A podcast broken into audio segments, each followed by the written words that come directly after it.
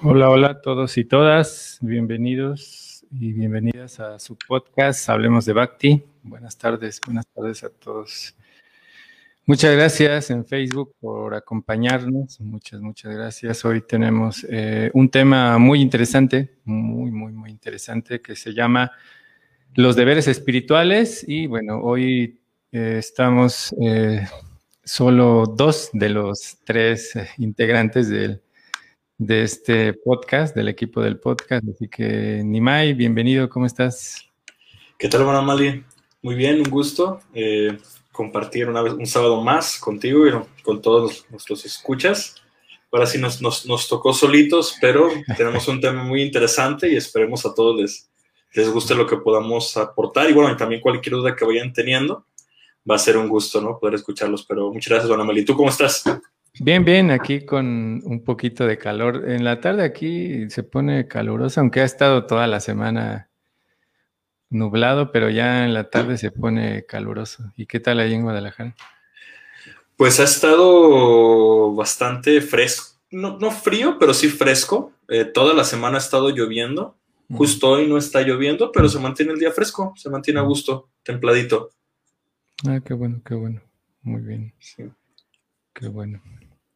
Muy bien, pues hoy tenemos entonces este tema bastante interesante en relación a, la vida espiritual, básicamente cómo nosotros podemos eh, identificar estos deberes espirituales, pero pues nosotros ya hemos tenido muchos eh, invitados que nos han hablado de sus experiencias, un poco de ellos también, y varias situaciones implicadas en, el hecho de los practicantes del bhakti.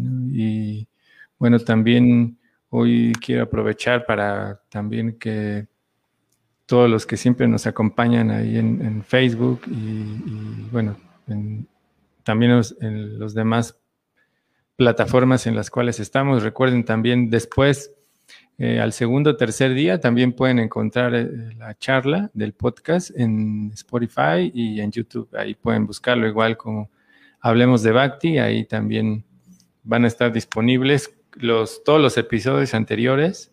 Están disponibles también en, los mismos, en las mismas redes, ¿no? Bueno, en Facebook queda grabada, en YouTube y en Spotify ahí por si eh, cuando vayan manejando a la escuela o cuando vayan al trabajo, es, ahí pueden escuchar un, rato de las locuras que hablamos aquí. sí, súmense también al, diálogo, eso sería yo creo que, lo más importante.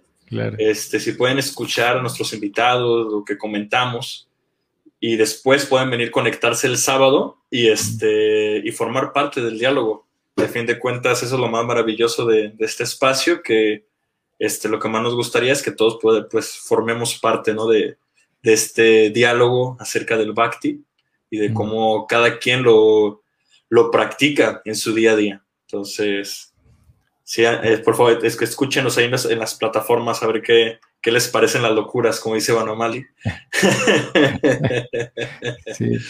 Y bueno, también eh, Hoy, hoy mismo también los invitamos a que pongan ahí sus comentarios, ¿no? Y pues a partir de lo que nosotros vayamos tocando, los temas que vamos a ir tocando en relación al tema de hoy de los deberes espirituales, pues podemos también tomar sus dudas o sus comentarios y de ahí también vamos a ir comentando. Así que bueno, pues vamos a empezar. Eh, pues como había mencionado, ya habíamos hablado acerca de todos los invitados, pero Realmente muy pocas veces hablamos acerca de nosotros en relación a, la práctica del bhakti. Entonces, bueno, Nimai, eh, como muchos saben o, los que no lo conocen, Nimai viene de una familia de, practicantes de bhakti y realmente una familia muy importante dentro de, de, Latinoamérica en general, porque no solamente de México, sino sus papás, bueno, su mamá y su papá y también sus hermanos son de gran importancia, no solamente para la comunidad del Bhakti, sino también para la comunidad en general de lo que tiene que ver con yoga, meditación y todos estos eh, elementos de la ayurveda, ¿no? Son, son eh, grandes personas en relación a eso también, digo, y, en ese sentido también tocando el tema de, ser muy buenas personas, pues todos sabemos que ellos son un ejemplo y bueno, Nimai estuvo muchos años también compartiendo como eh, misionero la práctica del bhakti, y bueno, ya ahora en otros eh, rubros, ¿no? Como el estudiar, ¿no? Que también es parte de los deberes de la vida espiritual, este, y, al mismo tiempo también compartiendo todo este conocimiento de la Ayurveda, que realmente es muy, muy bueno, que es un elemento complementario también como parte de los deberes de la vida espiritual. Así que, bueno, hablando un poco en relación a, tu, a tu práctica del bhakti, pues yo entiendo que naciste ya pues, en, una familia de Vaishnavas, de, personas que pues están llevando a la práctica el camino espiritual. Pero igual yo he tenido mucha, mucho diálogo con otras personas que también han nacido en, estas familias. Y bueno, eh, se menciona que en el capítulo 6 de la Bhagavad Gita, que es un nacimiento muy, muy ah, difícil de obtener. Pero al mismo tiempo también tiene una gran responsabilidad. Entonces, en ese sentido, a mí me gustaría preguntarte, a pesar de que hayas nacido en, este, en este círculo de, devocional o del bhakti, eh, pues uno en realidad al principio no se da cuenta, ¿no? Que, eh, dónde está parado, digamos, en, este caso, dónde, dónde, uno vive, porque para uno, pues la circunstancia de vida en la cual se desarrolla, pues es la normal para uno, ¿no? y después uno, uno va conociendo a todos los demás, ¿no? A las demás personas, uno va, va abriéndose al mundo también, ¿no? En estas eh, circunstancias entonces, a mí me gustaría preguntarte algo realmente muy importante que seguramente muchos de los que nos acompañan y los que van a escuchar, eh, nos hemos preguntado a alguien que, nace en, familia de practicantes del Vaishnavismo o del Bhakti, o sea, específicamente tú en qué momento te empezaste a dar cuenta de que a pesar, bueno, como a veces uno, las personas que, tal vez no practican un tipo de filosofía o algún mm, eh, proceso espiritual, piensan que, es raro lo que los demás practican, pero en realidad, eh, ¿tú en qué momento te diste cuenta que tenías, que era, que, que, en donde tú te desenvolvías, digamos, en tu familia, en tu práctica, era algo muy especial, ¿En qué momento te diste cuenta? Ok. es que con tremenda presentación, eh. cualquier cosa que diga. Eh, bueno, e, es una pregunta interesante porque hay que partir de, realmente valorar, ¿no? O sea, porque especial yo lo entiendo en un sentido positivo. O sea, cómo, o sea, en qué momento yo valoré de manera positiva lo que mi familia me, me aportaba, me daba y formaba parte. Eh, es este, complicado porque lo primero que ocurre, obviamente, al crecer en una sociedad este, que no está acostumbrada a una persona diferente, eh, pues siempre te sientes como el raro. bueno, en mi caso, yo creo que cada quien tiene su, experiencia, eh, pero yo en mi experiencia eh, siempre es, ser el raro, ¿no? O sea, estar en el kinder y pues todo el mundo llevan pastel y todo el mundo come pastel, pero tú no, porque tiene huevo. Y tus compañeros, pero te dicen, pero pues el huevo no es carne y cosas así, ¿no? Entonces, entonces eh, yo creo Mm, eh, que yo empecé a, o sea, realmente a valorar lo especial y lo, afortunado que era. No sé, es que no sé si todavía lo alcanzo a valorar, ¿sabes? o sea, siendo muy sincero. Eh, porque sí supone una gran bendición a nivel espiritual, ¿no? Porque siempre cualquier cosa que ocurre en mi vida, eh, mi círculo inmediato e íntimo, pues son devotos y son mi familia. Entonces, eh, pues hablando con otras personas cuando tienen retos este, espirituales o personales y pues tienen que acudir a sus amigos o a su familia, este, y no son tan conscientes de Krishna, pues les es, un poquito más complicado eh, sentir esa cercanía hacia la conciencia de Krishna. Entonces, eh, yo creo que un, un parteaguas eh, muy importante en mi vida eh, fue cuando decidí, pues como tú lo comentaste, entregarme al monasterio, entregarme al ashram, que estaba terminando la prepa. Mm. Y para, para poder así como hilar la respuesta a esta pregunta, a veces las personas, o lo, mando las personas, a veces los devotos creen o se puede llegar a creer que por haber nacido en una familia consciente de Krishna, ya es natural, así como que simplemente somos devotos porque nuestros papás son devotos, ¿no? Eh, y la realidad es de que muchos hijos de devotos no necesariamente siguen la conciencia de Krishna, ¿no? Entonces sí tiene que haber un punto en tu vida donde hay esa convicción personal de que eso es lo que tú quieres, ¿no? En, mi caso, eh, sí me ocurrió eh, durante la secundaria, eh, en la época de rebeldía, entre, entre los 13 y los 17 años, fue un proceso de extraño como todo adolescente. Entonces yo trataba así de, encontrar respuestas, yo trataba de no sufrir, pero generalmente se sufre, este, un poco o un mucho, dependiendo la perspectiva. Entonces, mm, algo que para mí era muy marcado era ver la seriedad de mis padres al practicar conciencia de Krishna, ¿no? O sea, yo me daba cuenta que ellos, a pesar de las dificultades que se pudieran tener, ellos se mantenían fijos, ¿no? Entonces, eso recuerdo que me impactaba mucho. También, también un dato curioso es que a los 13 años yo conocí a mi maestro espiritual. Eh, entonces, cuando yo conozco a mi maestro espiritual, también fue una experiencia fuerte de, realmente, así como, de tengo que tomar una decisión, ¿no? O sea, yo quiero esto para mi vida o no lo quiero, ah, porque como muchos lo han de saber y ya han vivido en la adolescencia, uno lo que quiere cuando es puberto es hacer todo lo contrario a sus papás, ¿no? Entonces, eh, entonces es muy fácil, ¿no? De, pues, yo no quiero Krishna, ¿no? Es muy, fácil caer en esa, que, en esa, digamos, rebeldía de no importa lo bien que estén tus papás, tú quieres hacer lo contrario a lo que ellos te digan, ¿no? Sí, sí, sí, exactamente. Entonces, para mí, sopesar eso fue justamente conocer a mi maestro espiritual y ver la seriedad en la práctica de mis papás.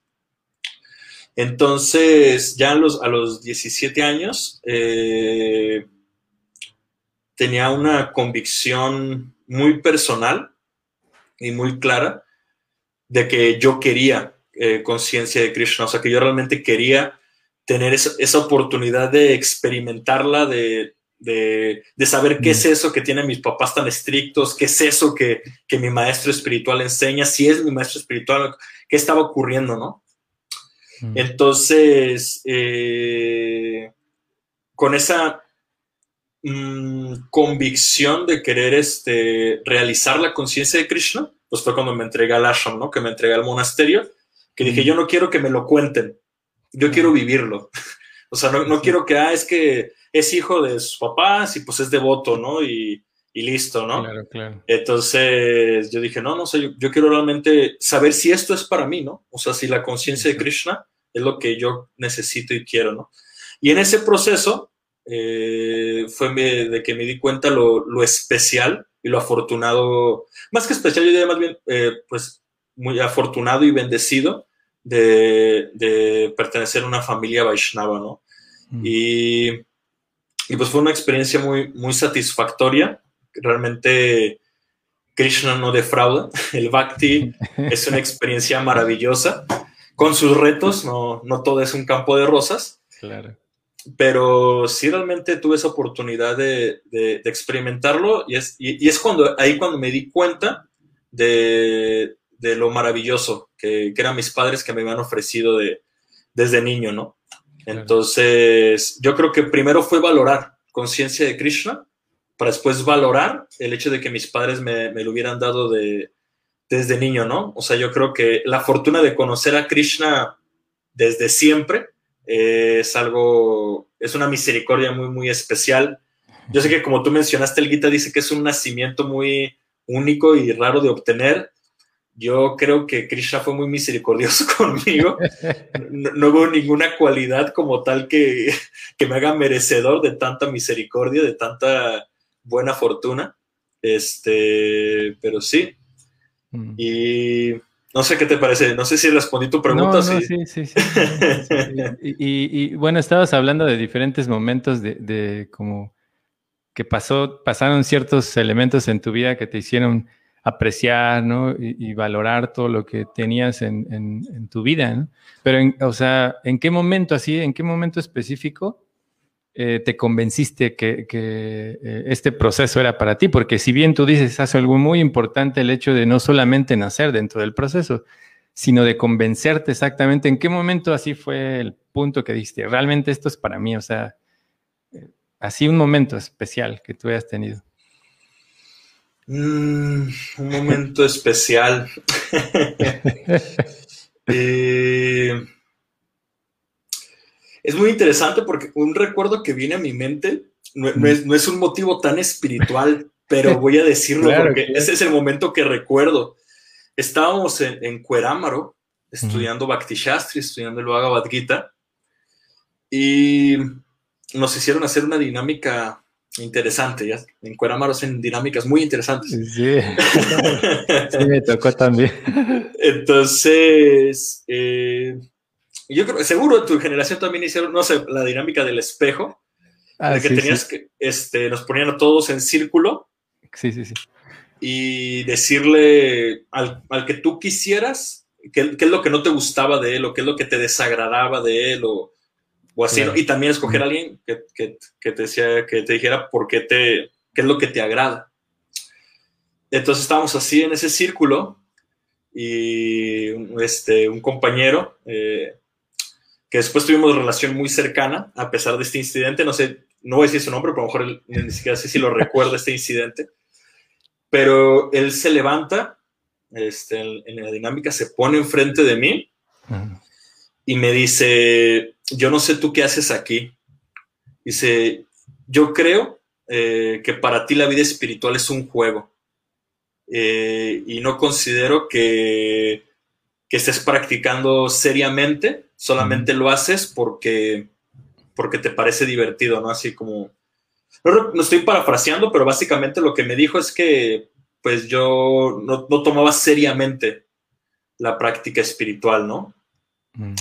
Entonces, como obviamente era una persona que considero hasta la fecha cercana, y realmente tenemos muy buena relación hasta este, hasta este momento, eh, e, eso fue un detonante interno en mí eh, y actualmente puedo reconocer que fue como tal vez ego, como que me retaron, pero fue así como de, ¿qué te pasa? No? Yo sí practico, o sea, yo, pues está bien que no soy el más serio del mundo, pero me estoy esforzando, ¿no? Estoy haciendo lo mejor que puedo.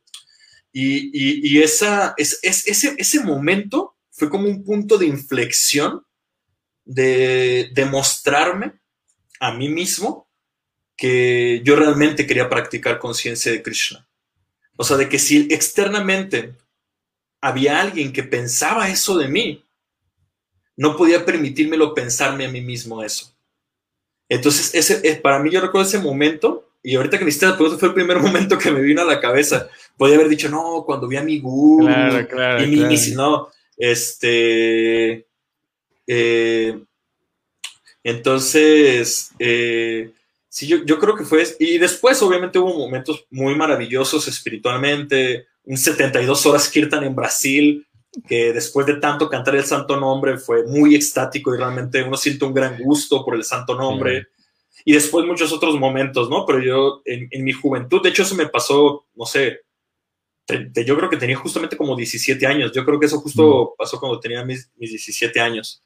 Entonces, este, sí, eh, yo creo que eso fue un punto de inflexión interesante.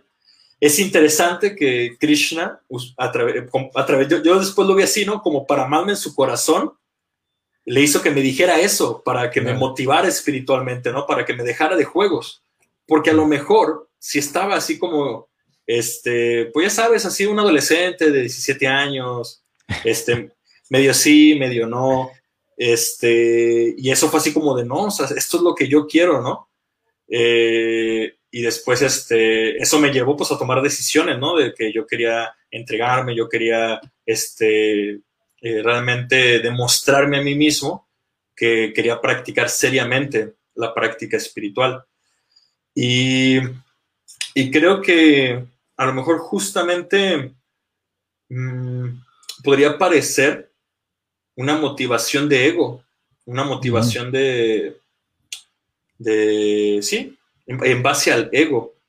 Y, actualmente me lo planteo y se me hace interesante que a fin de cuentas, Krishna puede utilizar nuestra propia naturaleza para que nos entreguemos a Él y nos, y nos purifiquemos en el servicio devocional. Sí, sí, sí. Pues, eh, ayer precisamente estábamos hablando acerca de eso, de de que muchas veces nosotros tenemos motivaciones materiales, básicamente, ¿no? Eh, tenemos el caso de, de Druva, del niño Druva, de Druva Maharaj, Gayendra. O sea, ayer hablamos acerca de, ese, de ese elemento en la vida de muchos de nosotros. Entonces, sí, es, a veces nos llegan esos uh, oportunidades en la vida espiritual, porque en realidad Krishna nos, nos empuja a través de diferentes oportunidades. ¿no? Claro. Pues, y, por ejemplo, Banamali, eh, me gustaría hacerte esa misma pregunta. ¿Qué, ¿Qué, ocurrió en tu vida? ¿Qué fue ese punto de inflexión que tú decidiste aceptar Krishna en tu vida? que dijiste, no, yo, yo quiero servir a Krishna, quiero practicar este proceso de bhakti, este, estoy harto de todo esto. Sáquenme de aquí, por favor.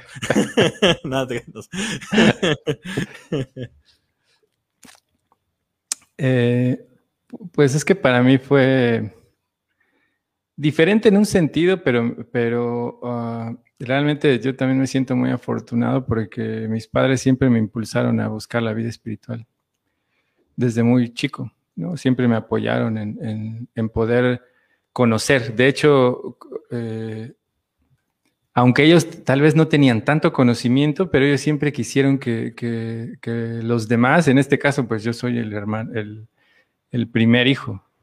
Mm. Entonces siempre buscaron este, que, pues que tuviera diferentes oportunidades en, en la vida pero lo que yo me di cuenta es que para ellos era muy importante un proceso espiritual y no solamente el que ellos llevaban, porque yo desde muy chico tuve cierta, ciertos conflictos con el proceso que ellos llevaban.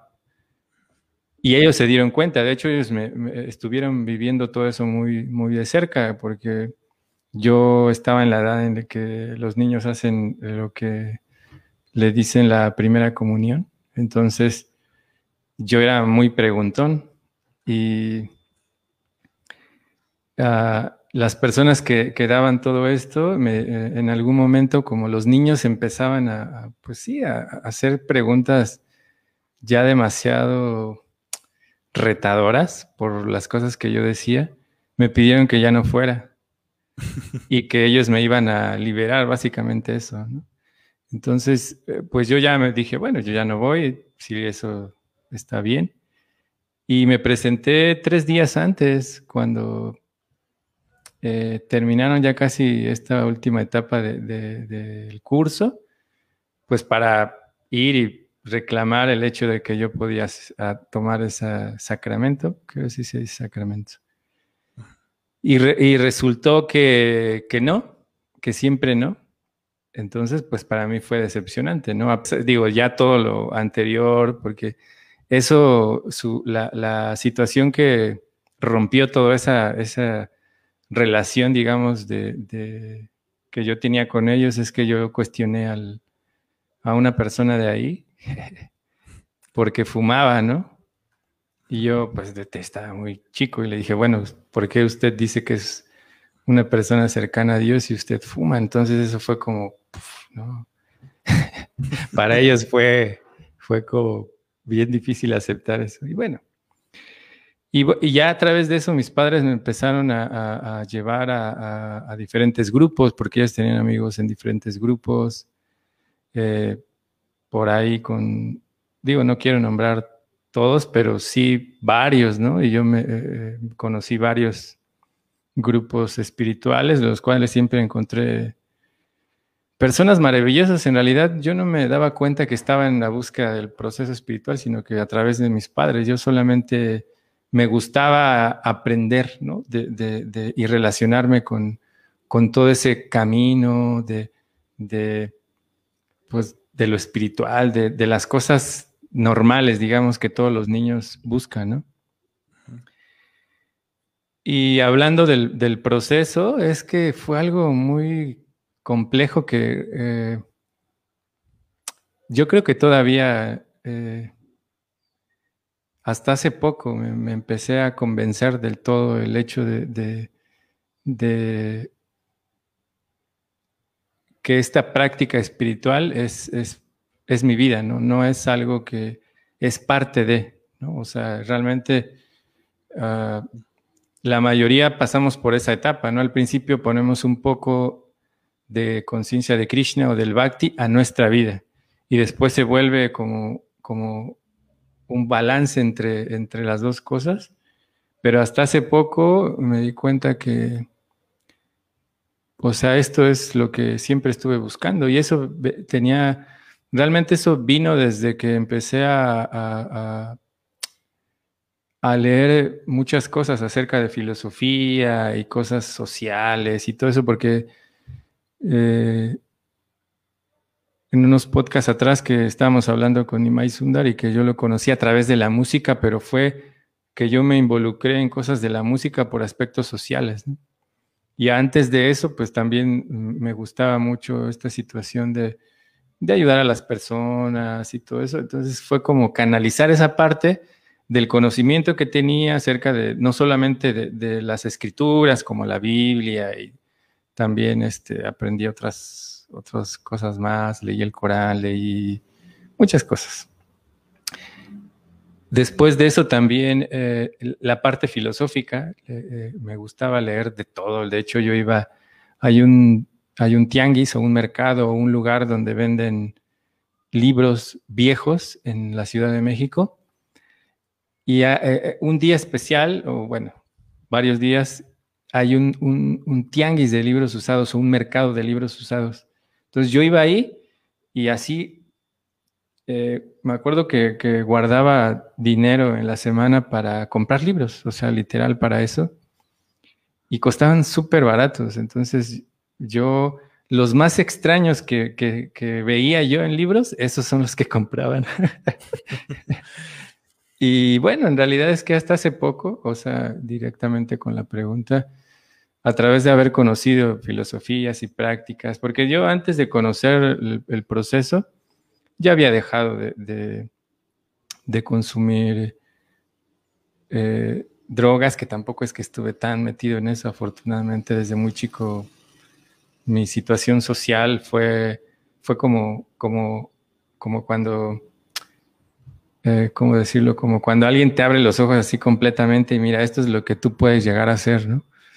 Así literal, en, en un lugar que, así el de la Ciudad de México, de los peores así en esa cuestión social. Entonces para mí fue como, no, yo no, yo no quiero ver a mi madre en las circunstancias de otras madres, ¿no? Como que niños en las drogas, muertos, así tanto. Entonces, hasta hace poco realmente es que empecé a, darme cuenta que naturalmente la conciencia de Krishna se va volviendo tu vida. Y eso tiene que ver con, con pues toda la circunstancia que viví pero específicamente con, con el hecho de, compartir lo que Prabhupada me dio a mí. En ese momento, o hace algún tiempo, me di cuenta que eso se había vuelto mi vida, así ya completamente, porque antes estaba buscando una, un, una persona una persona que siempre como que fuera el ejemplo en mi vida. Eh, y siempre buscaba filósofos, buscaba luchadores sociales. Para mí, yo tengo muchos, muchas personas en mi vida que siempre me impulsaron, ¿no? Así a, querer conocer, a, desarrollar cosas. Pero el conocer a Prabhupada y empezar a ayudarle a compartir eso a él con otras personas, ahí ya me di cuenta que, o sea, que, que esto es esto es mi vida, o sea, no hay otra cosa desde que conocí el proceso, eh, tal vez que, no, no, no, sea, no sea parte de mi vida, ya básicamente eso es, eh, fue todo un proceso, ¿no? Pero hasta hace poquitos años me di cuenta de eso, que, que sí, ahora pues uno se levanta y es que eso, pues naturalmente vives en eso cuando estás acompañado. Es que eso es muy importante, cuando estás acompañado de las personas ah, que también están buscando eso. Así que más o menos eso fue. y muy, esos tres puntos que, que mencionaste, mm, mm, bueno, no se mencionan, digamos, como en la escalera del Bhakti como tal, pero sí sucede, ¿no? O sea, realmente primero uno le da tintes de Bhakti a su vida, ¿no? Un poquito de Krishna, un poquito de leer, voy a implementar esto, voy a implementar aquello. Y ya después e, es un equilibrio, ¿no? Entre tu vida y Bhakti, ¿no? Y el, proceso espiritual. Y, después llega un punto que te das cuenta que, o sea, tu vida es, o sea, tu vida gira en torno a, a desarrollar Bhakti, ¿no? A buscar ese Bhakti, a buscar servir a Krishna, a buscar servir a los demás buscar reciprocar con Sila Prabhupada todo lo, que, lo que nos dio, ¿no? Que, que a fin de cuentas, o sea, la realidad es que si no fuera por Sila Prabhupada, nadie de nosotros estaría aquí, ¿no? O sea, Prabhupada fue el que abrió el, este, el, el loto del conocimiento védico para todas las personas occidentales y nos dio esta oportunidad de, de acercarnos directamente a la suprema personalidad de Dios. Entonces, eh, antes de entrar al tema de los deberes espirituales, una, pregunta que me eh, gustaría hacerte, Van Amali. Eh, o sea, realmente tú que, por ejemplo, estuviste estudiando, como dices, diferentes tradiciones, filosofías, buscando diferentes filósofos, este, ¿cuál fue, digamos, la razón principal, el argumento, la realización por la que tú decidiste escoger Bhakti, por la que decidiste escoger conciencia de Krishna? ¿no? O sea, ¿qué fue ¿Qué fue ese detonante interno que dijiste, esto es lo que quiero en mi vida? O sea, ¿cuál fue esa, diferencia que tuviste en, en, este conocimiento, en esta práctica que no habías encontrado en ningún otro lugar? Sí, eso, eso siempre lo tengo bien claro, así, bien, bien claro en mi vida, porque eso cambió así literalmente lo que yo estaba buscando en, las, en, esa persona que estaba buscando, ¿no? la mayoría de las personas ah, hablan acerca de, ellos. los filósofos siempre tratan de, hacerse ver, pues es una parte que tienen ellos, ¿no? También de los luchadores sociales, aunque, aunque ellos eh, están buscando de alguna manera eh, ayudar a otros, sin embargo, siempre está esa situación del egocentrismo, ¿no? En cierto nivel. Y otra cosa que siempre tratan de convencerte de lo que ellos están presentando es, es lo, único que existe, ¿no? Lo, mejor, lo real, ¿no? Como yo tengo tal vez la, la verdad en la filosofía, la verdad en lo espiritual, la verdad en cualquier tema, ¿no? Y esas dos cosas para mí fueron muy importantes. Una, el, escuchar a, leer. Esto, que, esto lo tengo bien presente.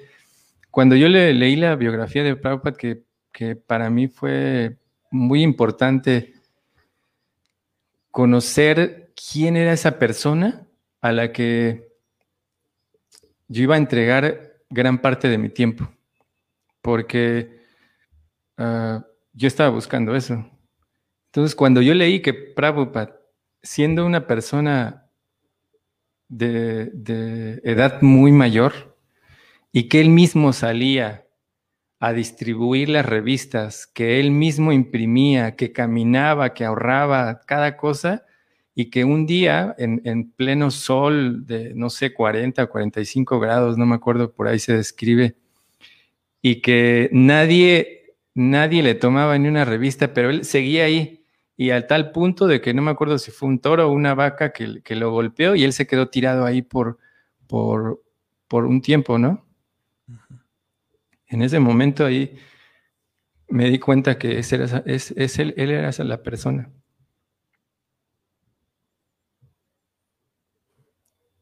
Ahí en ese momento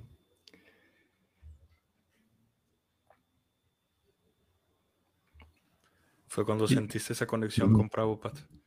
Sí, y otra cosa que, leí del Bhagavad Gita que, que él decía es que ah, todo lo que lo que se dice en este libro y todo el conocimiento que haya, siempre hay que cuestionarlo. ¿no? Nunca recibas algo solo por, por, por, fe, solo por una fe ciega. Y eso, eso es como, como, o sea, después de que me das todo esto y me dices que no tenga que, que, aceptarlo a ciegas y que te cuestione eso, para mí es así algo, bueno, así increíble porque todo el mundo te dice, no, tú haz lo que yo te estoy diciendo, ¿no? Pero Prabhupada al contrario, ¿no? Entonces esas dos cosas para mí fueron eh, muy importantes en eso, ¿no? Gracias, Bonamali, por, por compartirnos tan, tan bonita realización.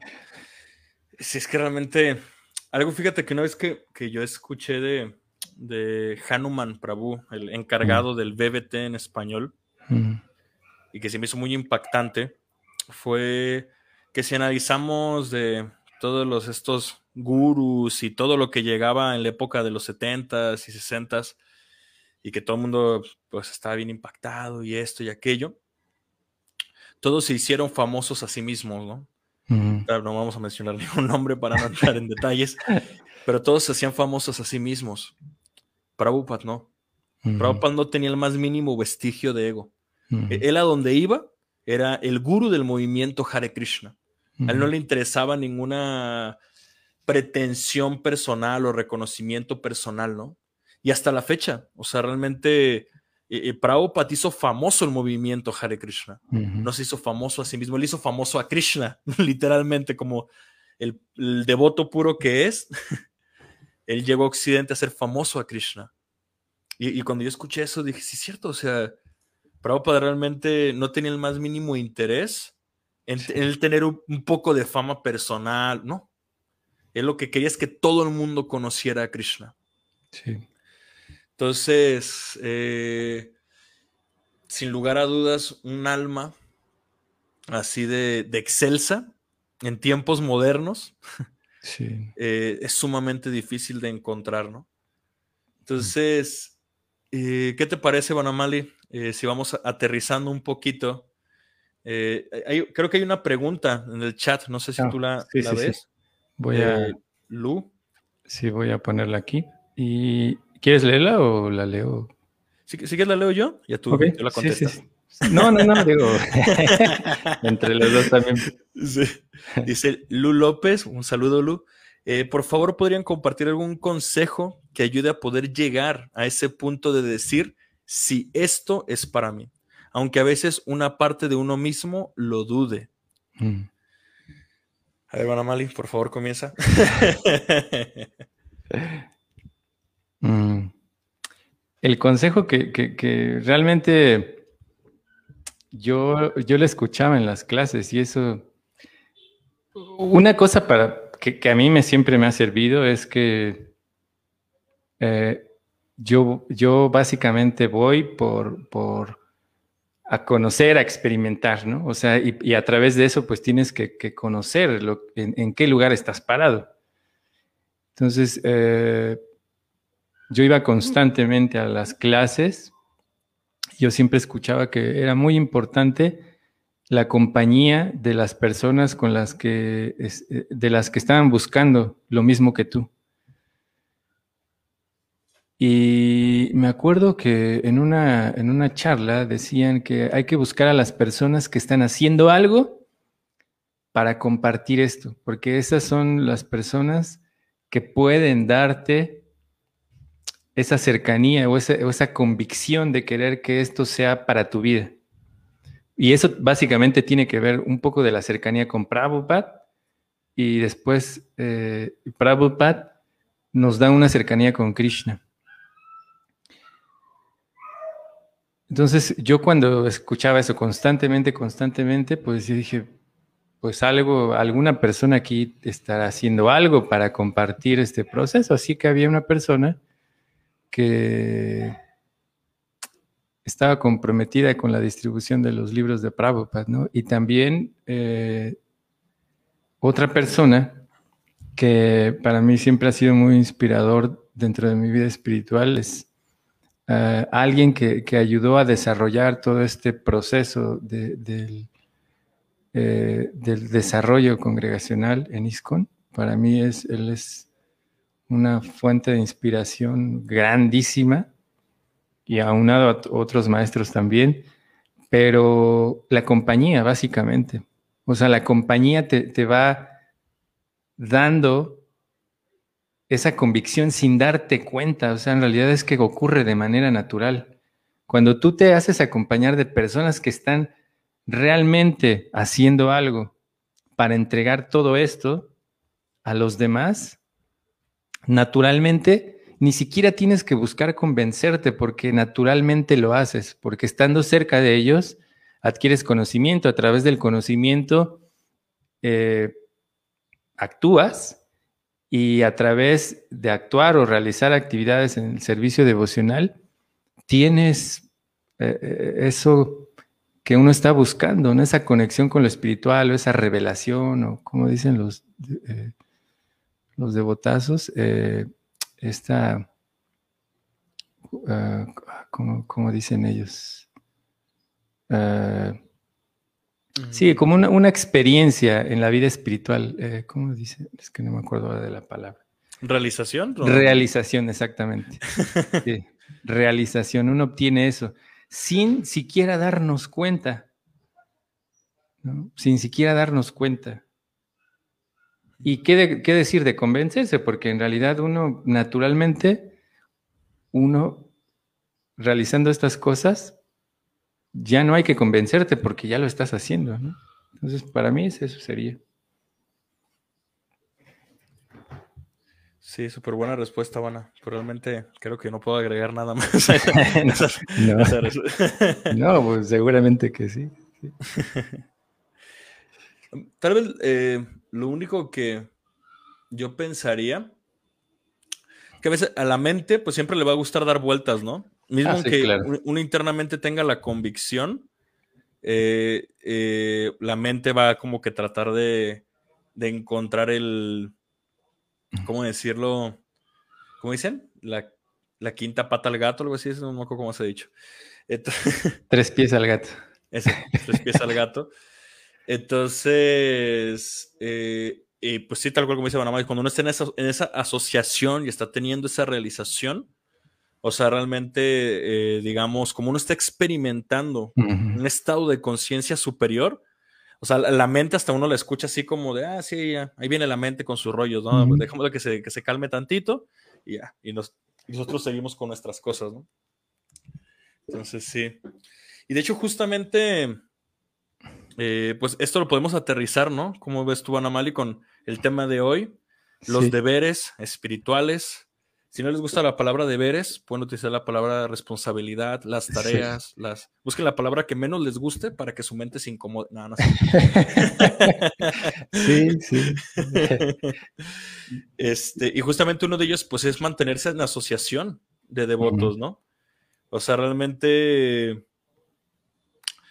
Eh, yo creo que no hay, en mi experiencia personal, no hay nada más poderoso que la asociación con devotos avanzados. O sea, por ejemplo, si nunca han tenido la oportunidad de escuchar una clase de Sila Prabhupada, tienen que escuchar una clase de Prabhupada. O sea, claro. Mismo aunque no estés entendiendo a nivel intelectual, algo ocurre que te transforma, algo ocurre internamente y dices, no, sé qué está pasando.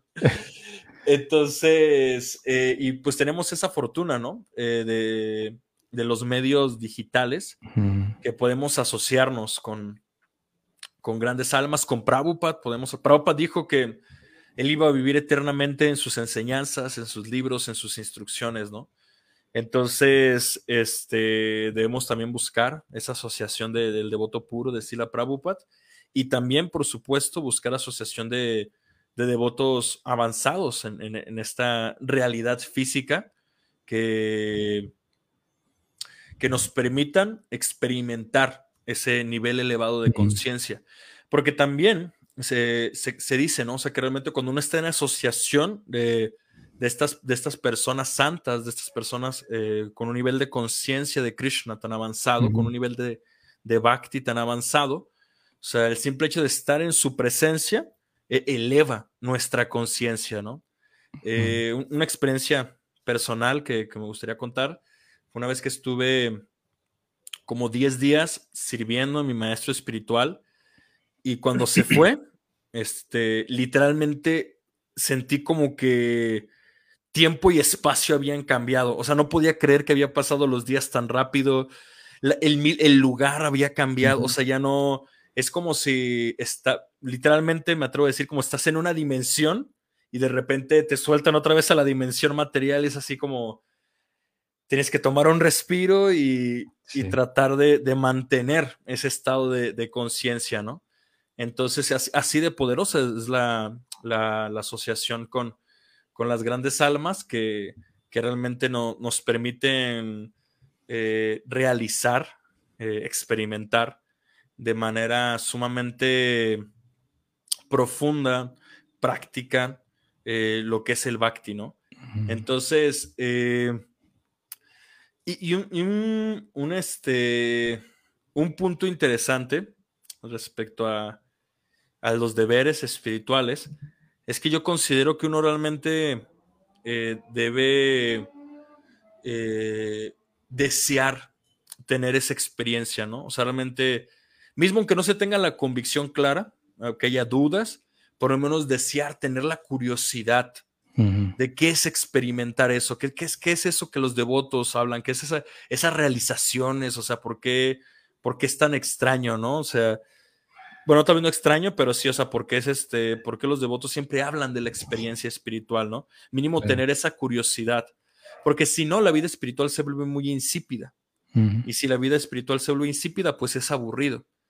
Entonces, este, no sé qué te parece esto que, que comento, Banamali. Sí, no, no, no, sí, completamente de acuerdo. Completamente de acuerdo con esta cuestión de la experiencia y sí, eh, tomando un poquito lo que tú me preguntabas y con lo que estabas mencionando ahora, es que, ah, bueno, tú también conoces un poco de las cosas que hacía antes y eh, el proceso del Bhakti te da así aventuras, te da experiencias, conoces gente, o sea, vas a lugares que nunca te habías imaginado. Entonces, eso es parte también del proceso, ¿no? De, los deberes. Los deberes nos van dando también realización o experiencia práctica, porque generalmente nosotros pensamos que, que los procesos espirituales y los deberes espirituales son, como decía, monótonos, aburridos, ¿no? Como eh, ahora con un grupo de, de, practicantes, pues ya tenemos casi más de un año y medio y muchos de ellos son nuevos o, recién conocen el proceso. Y ese año y medio han estado uh, realizando lo que para muchos se nos complica, ¿no? Año y medio de estar por las mañanas eh, a las 5.30 levantándose para eh, meditar con yapa, ¿no? Y después eh, la lectura del, del Bhagavatam a las 7. Y después en la tarde leer el Bhagavad Gita. Entonces eso es, o sea, eso es lo que para muchos en nuestra vida tiene que, pasar mucho tiempo para poder alcanzar, digamos, esa convicción o todo ese, ese proceso, pero en esta situación de la compañía y, de, y, el hecho de experimentar cada día eso, eh, nos va, nos va ayudando a poder resolver esa situación de manera práctica, de nuevo, o sea, como sin, sin tanto esfuerzo. O sea, claro, claro que es, hay esfuerzo porque la mayoría trabaja, de hecho, la mayoría son profesores o, personas profesionistas o amas de casa y aún así tienen todavía sus, deberes. Eh, aparte de los deberes de, casa y aún así eh, están ahí presentes, ¿no? es algo completamente eh, increíble, ¿no? Como hay, ah, hay, esa convicción. Y por ejemplo, en ese sentido, para aterrizar, ah, me gustaría, por ejemplo, esta cuestión de deber en sánscrito. Yo creo que la palabra más sencilla de hacerlo es Dharma, ¿no? Entonces, eh, uno siempre tiene diversos dharmas, como tú ahorita comentabas, ¿no? O sea, uno eh, tiene familia, es casado, casada, hijos, trabajo, etcétera. Uno tiene sus dharmas, sus responsabilidades que cumplir en todas esas áreas de su vida, ¿no? Entonces, eh, ahí el dharma espiritual, el que Prabhupada denomina el Sanatan Dharma, es justamente reconocer esa necesidad que tenemos de conectarnos con el Señor Supremo. Que yo aquí en ese sentido, no, no sé, así, como para, digamos, como un, Dharma primordial, principal, eh, con el que se puede comenzar eh, la práctica espiritual, pues es justamente primero reconocer nuestra necesidad de conexión espiritual. Porque a veces yo creo que las dudas eh, nos surgen porque justamente aún no hemos entendido esa necesidad, ¿no? Y como dice en su libro de Compasión Vaishnava, eh, Satsarup Maharaj, la compasión comienza, de hecho se lo comentamos también con Imai Sunda, eh, comienza por tenernos compasión a nosotros mismos. A veces el reto es justamente ese, o sea, ni siquiera nos, nos damos cuenta del condicionamiento en el que nos encontramos. Una analogía que da Prabhupada que a mí siempre me ha encantado y que es justamente una manera de darnos cuenta cómo no nos damos cuenta de nuestro condicionamiento material, es de que a veces, por ejemplo, puedes tener un dolor crónico. Eh, Exacto. Eh, un dolor crónico, no sé, en el cuello, en la rodilla, y pues como siempre te duele, ya es normal, ya, es normal que duela. Entonces así es la condición material. Estamos tan acostumbrados al sufrimiento material, pues que ya es normal estar sufriendo. Entonces, y, es ahí cuando uno debe hacer realmente ese cambio.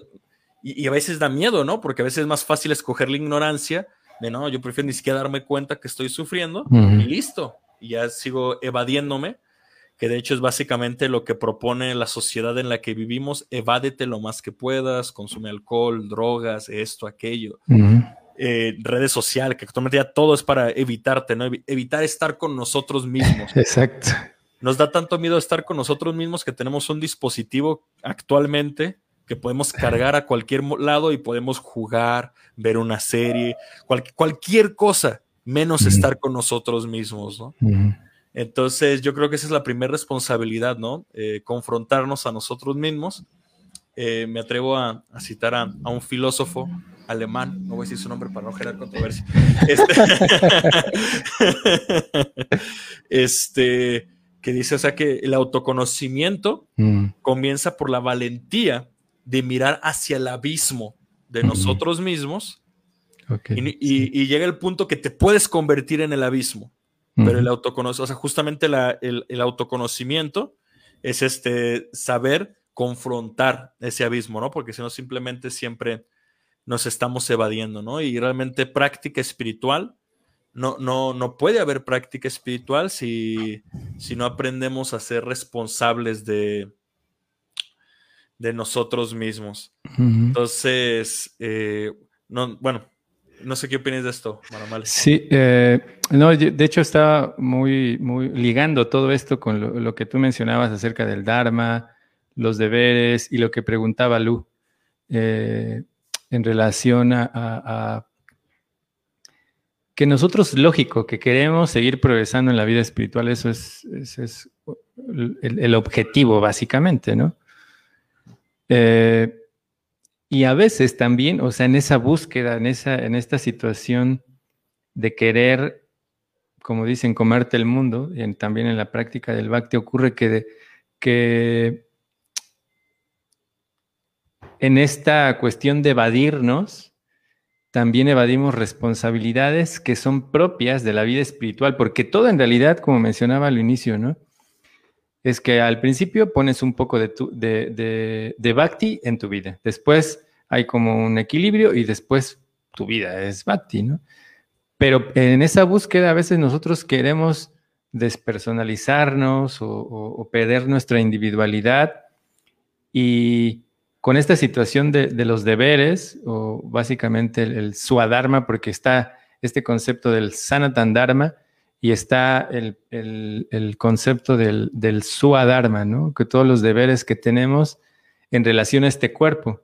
Pero este cuerpo es una herramienta para seguir progresando en el bhakti, así que no debemos de descuidar nuestro suadharma o nuestros deberes que están implícitos con este cuerpo, ¿no? Todo, todo lo que tiene que ver con ese cuerpo, porque eso es lo que nos va a ayudar a poder llegar a ese punto de, convencerte de que esto es algo para ti, porque para tú poder llegar a ese punto hay que entregar algo, o sea, siempre hay que entregar algo a alguien, ¿no? Como cuando uno se relaciona con, con otra persona en cualquier situación interpersonal, sí.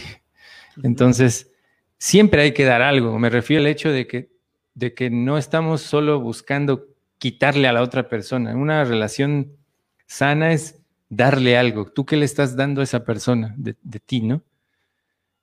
Entonces, cuando uno se relaciona con Krishna, si nosotros despersonalizamos toda nuestra vida, ¿qué vamos a entregarle a Krishna? Es decir, ¿qué características, qué cualidades, qué cosas vamos a entregarle?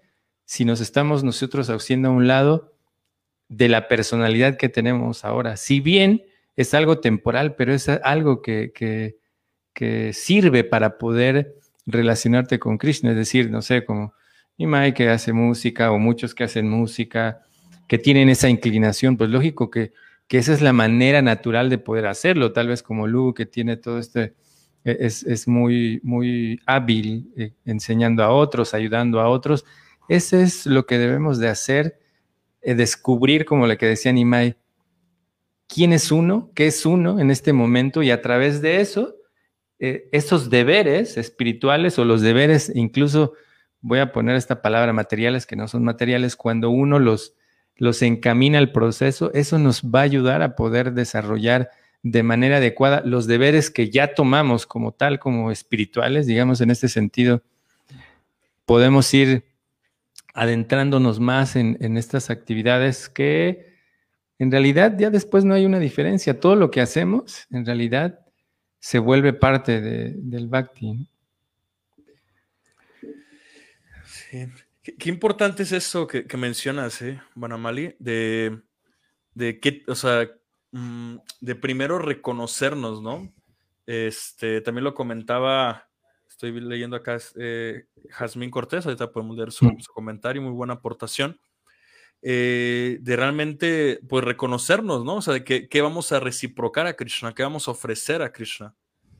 Porque si, como tú tal cual lo planteaste, si ni siquiera nos conocemos, o sea, ¿qué tenemos para ofrecer, no?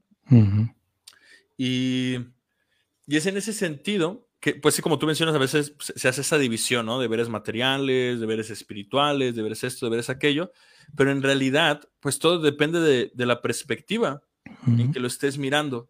Como tú mencionabas, ¿no? Bueno, yo me dedico a, soy terapeuta en, en Ayurveda.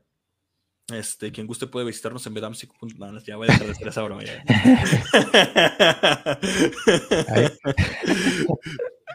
y comenzaron los. No, comenzamos. Patrocinado. este.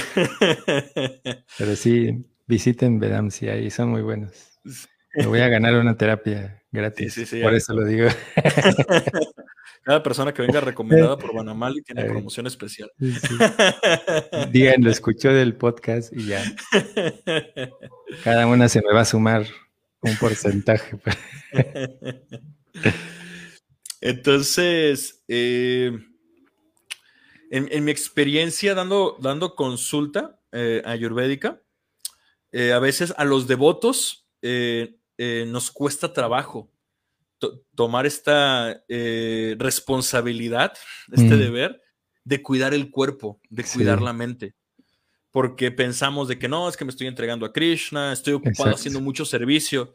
Y, está bien, o sea, por ejemplo, yo o sea, eh, conozco devotos que realmente están, o sea, fundidos en servicio, ¿no? O sea, que están en un templo y tienen que atender a las deidades y atender esto y atender aquello y realmente están sumamente atareados, ¿no? Con diferentes responsabilidades devocionales directamente, por decirles de alguna manera. Sí.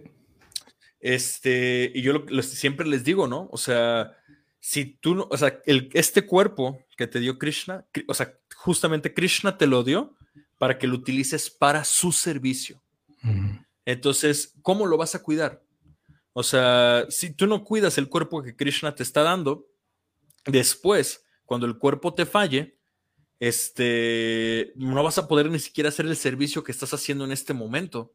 Cuando la mente te falle, tampoco. Entonces, eh, encontrar ese, ese equilibrio entre que en, realmente eh, que nuestras actividades diarias, cotidianas, las, las convirtamos en deberes espirituales, ¿no? O sea, realmente, eh, si queremos ponernos muy categóricos, puedes decir que es karma misra bhakti, está bien, no pasa nada. no es bhakti en estado puro. Claro, pero, pero es mucho mejor a que sea simplemente karma. Exacto. Sí, claro, claro.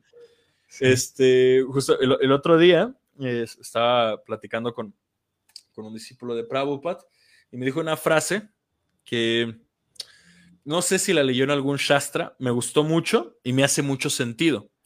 Dice, Dharma siempre vence a karma, ¿vale? Cada uno de nosotros tiene un karma y sufrimos y disfrutamos cosas en base a nuestro karma que, hemos ido cultivando en vidas anteriores y en esta misma. Hmm. Eh, sin embargo, lo que él me decía, dice que, si uno sigue Dharma, eh, si uno sigue la virtud, si uno sigue eh, la, el, deber espiritual, si uno lo ve todo como un deber espiritual, automáticamente karma, este, digamos, ¿cómo decirlo? Se aminora.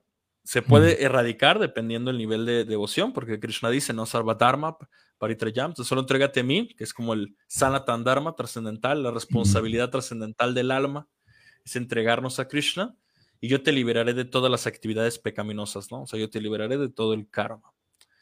Entonces, eh, y es en ese sentido que uno debe tratar de aprender a ver eh, a Krishna, a ver el aspecto espiritual, en los diferentes aspectos de nuestra vida, ¿no? Porque si no, si siempre traemos ese dualismo, que, a veces es muy fácil caer en ese dualismo, de las actividades espirituales son buenas y todo esto material es malo, pues vamos a estar muy frustrados siempre, ¿no? Porque queremos hacer cosas espirituales y no la pasamos haciendo cosas materiales, entre comillas. Entonces, ¿quieres leer el comentario de, de Yasmín, que, es muy bueno?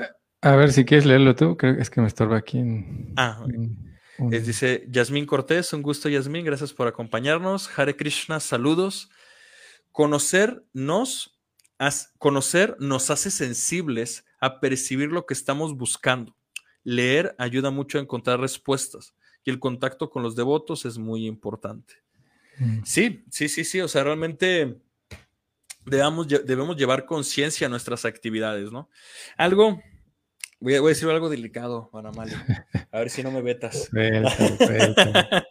Aquí ya sabes que hay, que dar nuestro anuncio. El anuncio es, para los que no lo han escuchado, es de que eh, en este programa no representamos ninguna institución religiosa. Somos devotos de ISCO, no, no estamos diciendo que no seamos, pero nuestros comentarios son personales. y, nuestra, y, nuestra opinión como tal no, no representa la opinión institucional. De ninguna. una vez, este, de ninguna, ¿eh?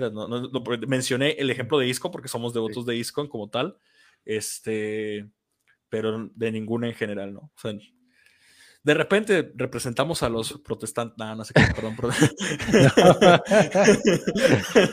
no, no, no es cierto, discúlpenme. Eh, no, pero de hecho, justamente este chiste está relacionado con lo que voy a decir.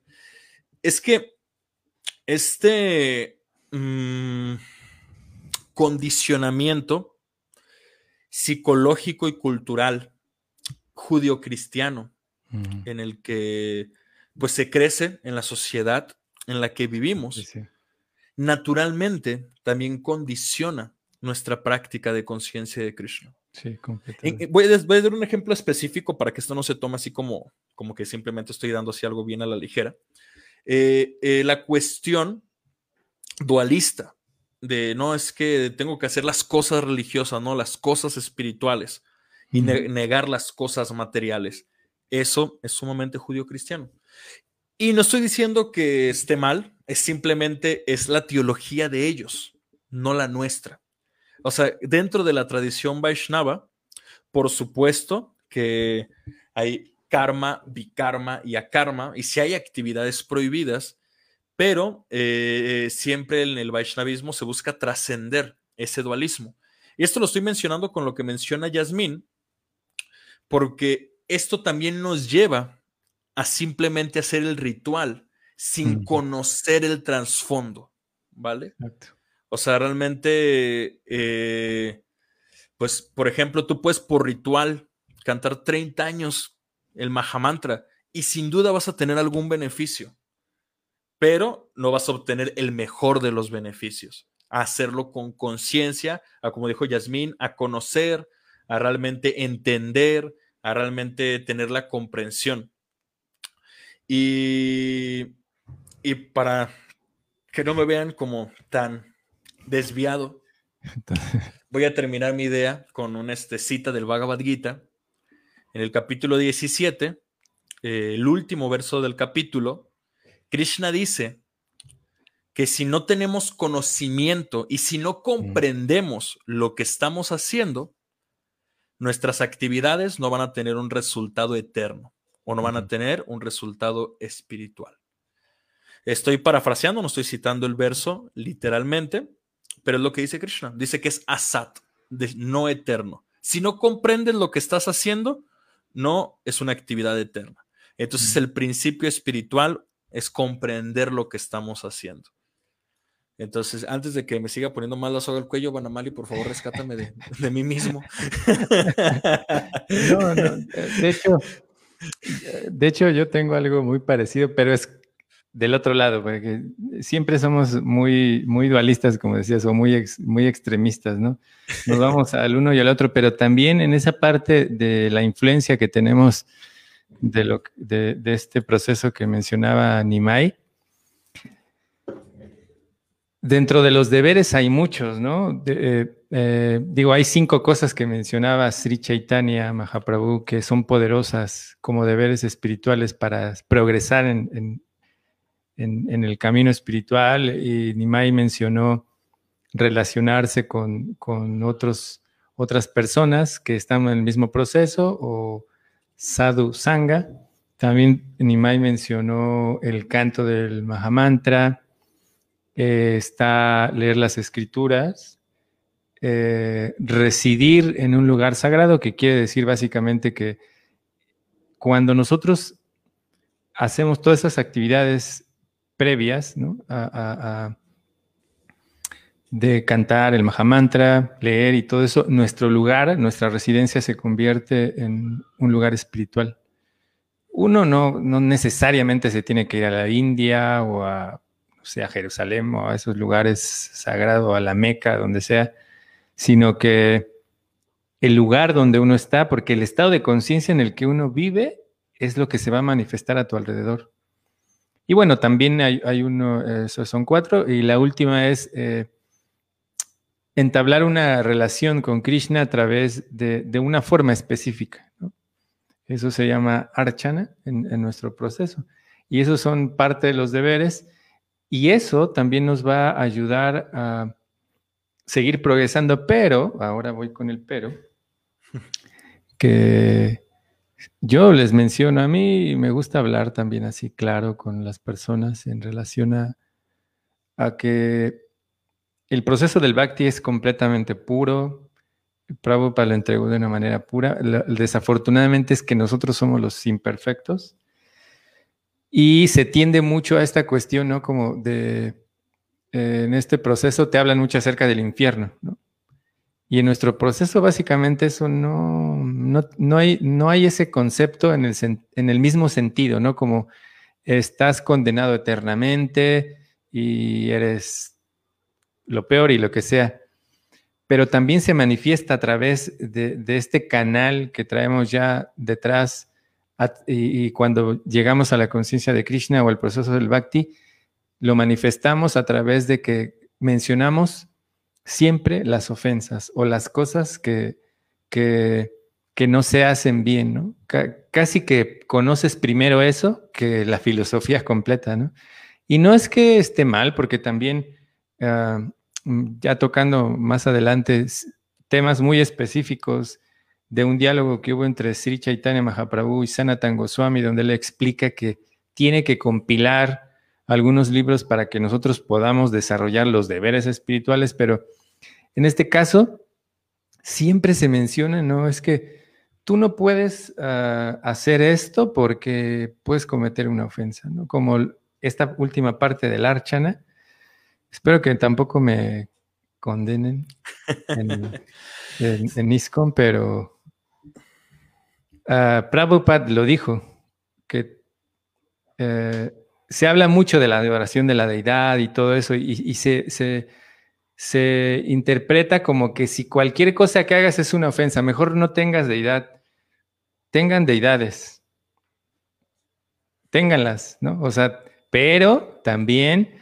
cuidando nuestra línea Vaishnava, porque nosotros también debemos de entender por qué lo hacemos, cómo lo hacemos, cuándo lo hacemos. No solamente se tiene que manifestar por una cuestión emocional. Si bien estoy diciendo que hay que hacerlo, hay que hacerlo, cualquiera puede hacerlo. Prabhupada dijo que deberían de, haberse, de hacerse eh, eh, muñecos, bueno, eh, figuras de, de Gaura ¿no?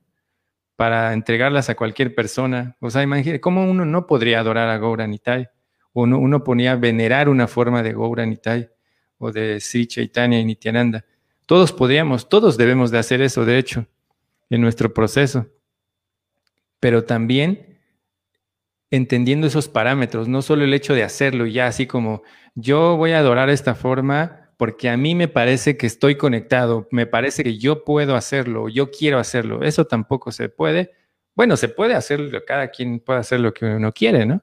Yo mismo ahora estoy diciendo estas tonterías, pero, pero a lo que me refiero es el hecho de que sí hay que hacerlo, si uno lo desea, pero con conocimiento, como decía Yasmin, no solamente es el hecho de, de, de por mi euforia espiritual, adorar cualquier cosa, ¿no? Y por eso también después se deforma todo. Nosotros tenemos formas específicas en las cuales vamos a venerar a Krishna, eh, porque eh, nuestra línea Vaishnava es muy grande, así que debemos de tener cuidado con, eso. Así como mencionaba eh, Nimai acerca de, de los rituales, la mayoría de los deberes se pueden convertir en rituales cuando uno no tiene una conciencia adecuada, pero tampoco no hay que caer, eh, eh, que el punto al que yo iba es que todo lo que hacemos es una ofensa. Pues no, o sea, lo que dijo Nimai hace un rato, cualquier cosa que uno hace en la vida espiritual, lógico que es un avance, o sea, eh, entendiendo los deberes de cada persona. Si una persona que tal vez no está todavía comprometida con un maestro espiritual, me refiero a la iniciación, que te dan un nombre raro y que, que prometes cosas. Eh, eh, cuando uno ya está comprometido con esa, ya es otra cosa, ¿no? Ya es otro proceso. Cuando uno toma segunda iniciación, pues ya también todavía es compromiso más amplio. Pero también debemos entender que hay personas que no pueden llevar todo el proceso de manera adecuada, pero que leen los libros que, cantan el Mahamantra y finalmente eso va a ayudar en su vida. No hay que condenar esa parte, que, que, todas las personas lo hagan, siempre y cuando también hay que entender que también no podemos decir que somos practicantes o, eh, y tener un, hombre eh, que tal vez nos dio un maestro espiritual, pero no hacer nuestros deberes como tal y seguirnos llamando de esa manera, como, como representando, querer representar, ¿no? Tal vez mejor tomar una posición más humilde y decir, bueno, en este momento pues no estoy al 100%, pero sí, eso es muy importante, el no caer en esta situación, porque muchos, de hecho, me preguntan mucho acerca de eso, de, las ceremonias y de, y de la adoración o la veneración de la deidad, pero hay que hacerlo, solamente hay que, investigar, que, obtener conocimiento para hacerlo de manera que no se vuelva un ritual. ¿Qué te parece, Nimai? Eh, pues sí, realmente, bueno, a mi primer punto eh, que considero muy importante entender es de que, o sea, para entenderlo de manera aterrizada la cuestión de las ofensas, eh, volvemos al punto. O sea, esa cuestión de que un Dios se ofende por todo, de que Krishna se va a ofender por todo, es, muy de la tradición religiosa occidental. O sea, Krishna no se ofende por nada hacia él. Él se ofende por cosas hacia sus devotos, hay pasatiempos referentes a eso, pero hacia él, o sea, él realmente es muy, muy amoroso, muy misericordioso. Me gustaría incluso contar un pasatiempo referente a esto. Eh, Krishna, Me, recordó este pasatiempo. Había un, brahmana este, que quería descubrir quién era la suprema personalidad de Dios. Entre Brahma, eh, Shiva y Vishnu. Eh, porque a veces dentro de la connotación védica se tiene ese debate, ¿no? ¿Quién es la suprema personalidad Dios? ¿El que cree, el que mantiene o el que destruye? Entonces, el, el Brahmana eh, primero fue con, con Brahma. Y a Brahma eh, solo le faltó tantito al respeto. Ni siquiera le dijo nada grosero. Solamente no lo trató como Brahma se esperaba que lo trataran. Entonces Brahma se ofendió. Le dijo, ¿tú quién te crees? No, yo creo el universo y tú vienes aquí a ser grosero en mi casa. Vámonos. Entonces ya el Brahmana, este, bueno, esa es la versión mexicana, ¿no? Que estoy contando, no, no habla así. Vámonos. este, y entonces el Brahma dijo, nah, no creo que esa sea la suprema personalidad de Dios, ¿no? Como el Señor Supremo se, se va a ofender tan fácilmente. Entonces, pues llega con Shiva. Y a Shiva sí lo ofende verbalmente. Le dice, oye, tú, quién sabe qué. Este, no, no voy a decir nada en contra de Shiva porque luego, luego no. Pero el Brahmana dijo cosas en contra de Shiva y Shiva sí se enojó y estaba a punto de cortarle la cabeza. Y el Brahmana, no, no, no, perdón, perdón, perdón, perdón. Entonces el Brahmana dijo, no, no, Shiva tampoco puede ser el Señor Supremo, ¿no? Entonces el Brahmana llega a Dweep, que es donde está Vishnu. Y él llegó así bien a la brava y le, le, dio una patada en el pecho, así llegó y tras le dio una patada. Entonces todo, el mundo se quedó así como bien impactado de cómo, cómo se le ocurre llegar a patear al señor Vishnu, ¿no? Y entonces el señor Vishnu se levanta y con las manos juntas le dice, mi querido Brahmana, ¿no te has lastimado el pie? Entonces el Brahmana, en su corazón entra en éxtasis y dice, ya encontré a la suprema personalidad de Dios. Entonces, eh, realmente el Señor Supremo no hay nada que le ofenda. O sea, él es Atmarrama, él está completamente satisfecho en sí mismo. Ahora, ¿por qué si al Señor Supremo nada lo ofende dentro de nuestra tradición Vaishnava, dentro de la tradición del Bhakti, se habla de las ofensas y, tenemos la lista de las 10 ofensas, literalmente al santo nombre. Eh, yo cuando le pregunté esto a mi maestro espiritual, él me dijo que el problema de las ofensas es que nos impiden avanzar espiritualmente. Sí, sí, sí. El que está siendo afectado es uno mismo.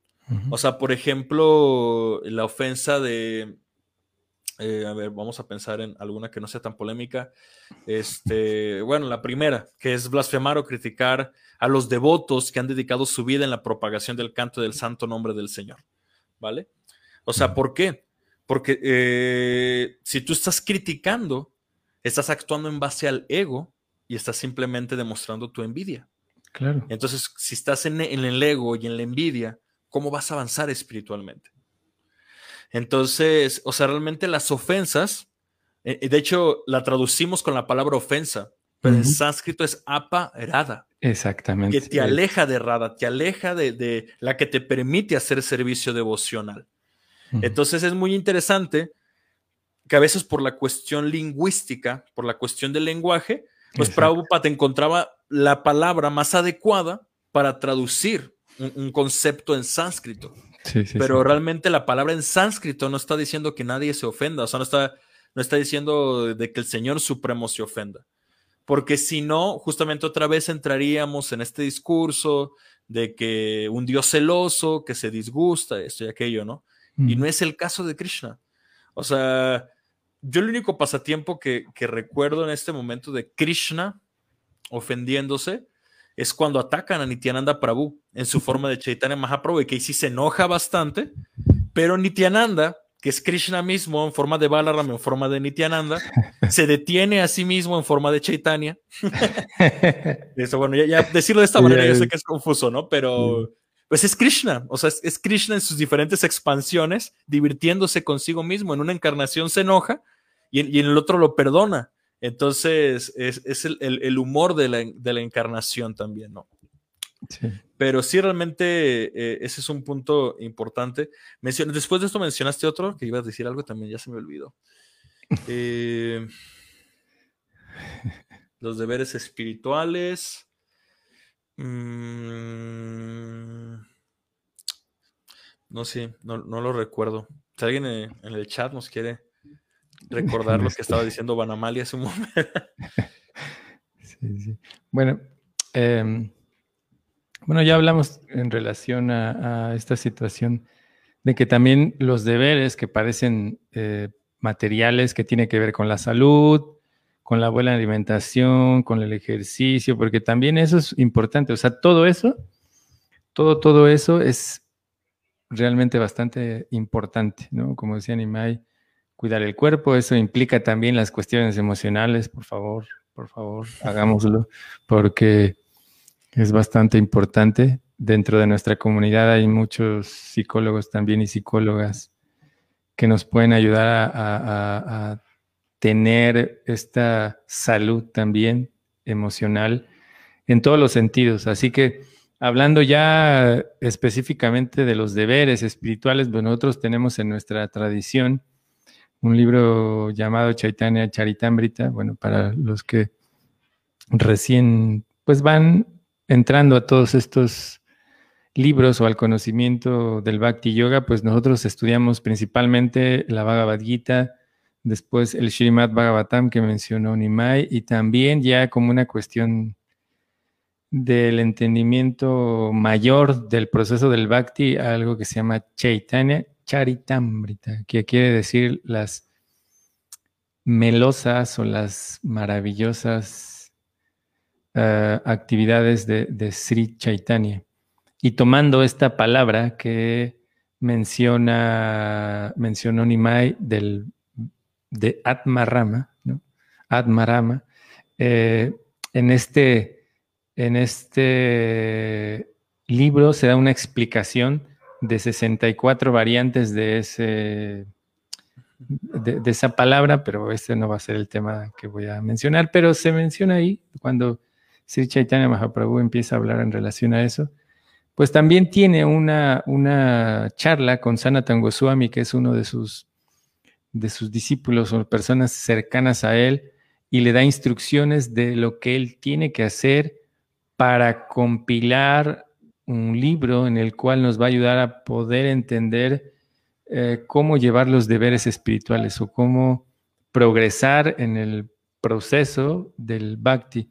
Y lo primero que menciona eh, eh, Chaitanya Mahaprabhu es que el primer elemento, y viene así, es que una parte interesante, o la más importante en este caso, o sea, la primera que se toca es el, acercarte a una persona para que te guíe.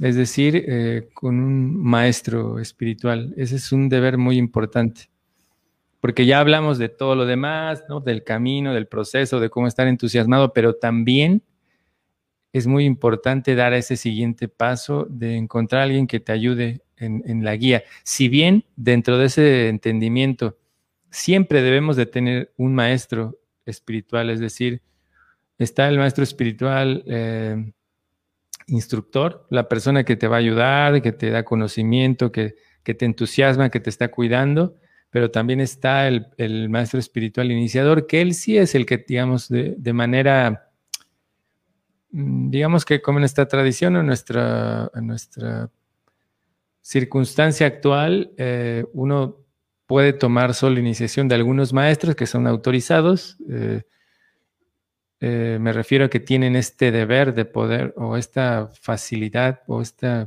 compromiso de poder eh, guiar a otros ya de una manera formal en el cual te dan un nombre y te comprometes con él. Pero también existe la otra parte, si es que es lo primero, ¿no? Y bueno, también se habla, de hecho, acerca de, de los deberes Ah, cotidianos como la limpieza, ¿no?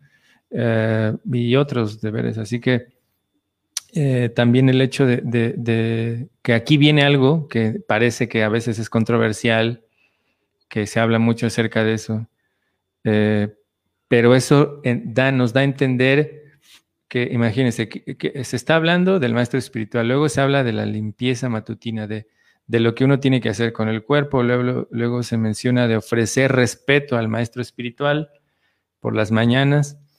Y después se mencionan eh, dos cosas, que es, y de ahí ya no se menciona nada más de los elementos que uno debe de tener en, el cuerpo. Uno es eh, eh, colocarse o invocar ciertos nombres de la divinidad o de Krishna en nuestro cuerpo o lo que le llamamos nosotros tila, que es urdu apundra, que es colocar estas, uh,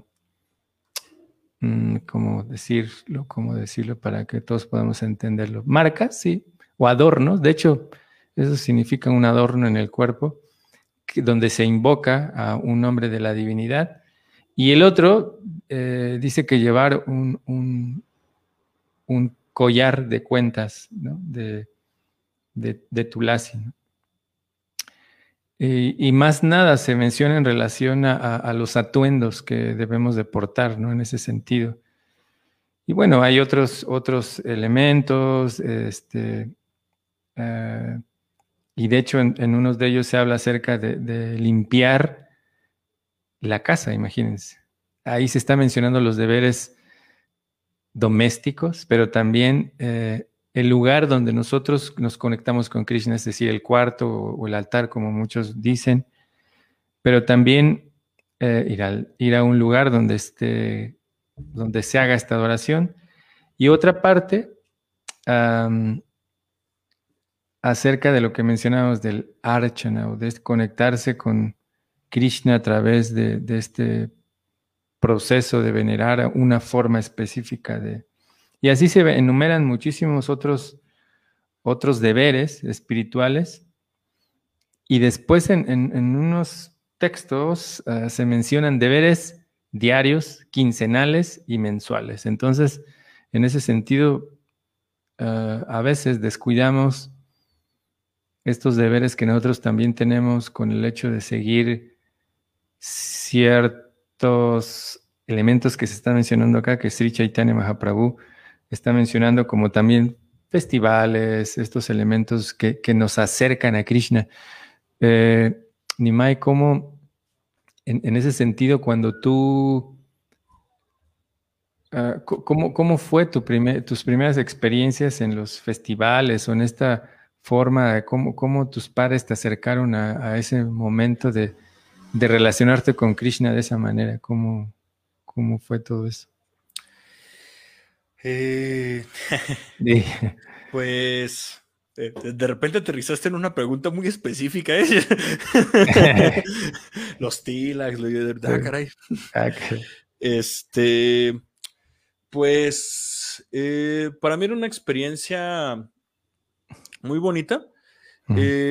más que nada, siéndote muy sincero, o sea, siendo niño, pues yo, porque tenía muchos amigos, ¿no? Aquí en, Guadalajara. Eh, si alguno de, mis compañeros de lo que llamamos los, los guruculis, los que éramos los niños, en aquí éramos un montón, éramos como 20 niños. Ah. Entonces, para mí los festivales eran muy divertidos porque, pues, básicamente para mí era jugar con mis amigos.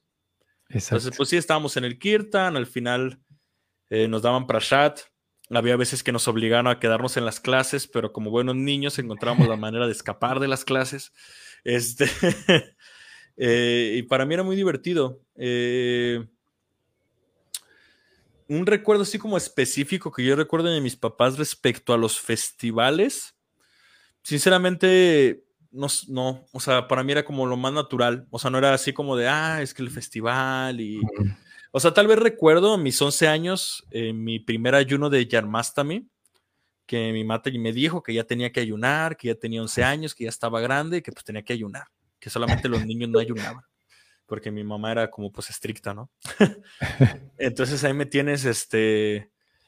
Bueno, también, no, no me obligó, yo también como que quería así como ayunar.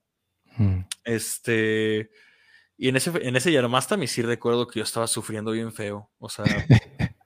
así con un montón de hambre y sueño. Y, recuerdo que literalmente como a las 9 de la noche me dormí y le dije, no, levánteme a las 12 cuando ya esté el prasad. Ya, ya me subí al ashram de los devotos allá a dormirme, aquí en el templo de Nilachala. Entonces, este, pues ese es como el, recuerdo que tengo de, de, mi infancia, más que nada. O sea, no, o sea, no es de que me tenían que obligar a ir ni nada. Yo iba porque me gustaba ir con, todos mis amigos. Y este. Bueno, tengo un, recuerdo, fíjate, ahorita que, estamos hablando de, esto. Eh, en un festival, no, recuerdo qué, creo que era Chaitanya, eh, Gora Purnima, la aparición de Chaitanya Mahaprabhu. Y, y mi pita antes del festival no, no, esto es que, bueno. Eh, me decía, fíjate, me decía, te voy a preguntar durante la clase quién es la mamá de Chaitanya Mahaprabhu. Y me dice, ¿sabes quién es la mamá? Yo tenía como cinco años. Y yo, pues no, no sé quién es. Y me decía, Sachi Mata. Acuérdate, Sachi Mata. Te voy a preguntar en la clase, no me tienes que hacer quedar mal, ¿eh? Y yo, este, ok, ok. ¿y quién es su papá? Y yo, no, pues no sé, Yaganat Mishra. Apréndetelo, Yaganat. Te voy a preguntar en la clase para que, para que tú respondas bien. Y yo de, bueno, sí, está bien. Y, ahí, me tienen, ¿no? Sachimata, Yaganat Mishra, Sachimishra, Yaganat Mata. Tratando de, de memorizármelo. Y ya llegaba la hora de la clase. Y mi papá me decía, a ver, Nimai, Cinco años en conciencia de Krishna. Tenía cinco años de edad. ¿Cómo se llama la mamá de Chaitanya Mahaprabhu? yo, no sé. Y me dice, te acabo de decir en la casa, ¿cómo que no te acuerdas? No, no me acuerdo. Y me acuerdo que de niño me daba mucha pena que no, que no me supe, o sea, que mi papá, o sea, hasta me decía lo que tenía que responder y pues yo era un niño, ¿no? O sea, la hora en lo que llegábamos al templo, a mí ya se me olvidaba lo que tenía que, sabía que tenía que responder y eso me ponía más nervioso. O sea, de que en teoría tenía que estar sabiendo y no sabía, ¿no? Esa es una que recuerdo. Y otra que recuerdo con, con mi mamá, una vez mi mamá estaba contando que se le había enredado la sandalia de su padre en su velo. Había tenido mm. también como ocho años. Entonces yo le dije a mi mamá, Dije, ¿sandalias? dije, yo nunca he visto que tengan sandalias. Digo, si ni pies tienen, ¿cómo van a tener sandalias? y este, y, y me dicen, sí, sí tienen sandalias. Me dice, hoy tienes de tarea encontrarle las sandalias. Búscalas. Y yo de, no, pero nunca he visto sandalias, ¿no? Yo nunca he visto que, ¿cómo van a tener? Ni pies tienen. dije, no, a lo mejor están debajo del vestido y no, yo, yo no les veo los, los piecitos con sus sandalias, ¿no? Entonces me acuerdo que le dije a un primo, un primo que se llama Mayapur, este, le dije, oye, ¿tú ves las deidades de Subadra? las, las sandalias de Subadra? Y me dijo, sí, ahí están. Y yo, pues obviamente, pues el altar para un niño de seis años, pues el altar me quedaba aquí, ¿no? Entonces yo no veía sandalias, ¿no? Yo veía deidades y ya, ¿no?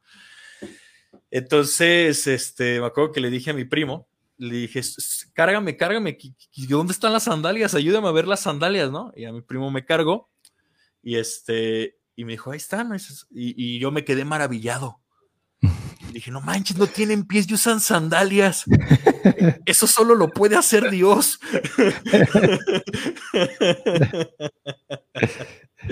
Entonces ya me acuerdo que regresé, todo me metí al cuarto de Puyaris, todo emocionada, y estaba mi mamá.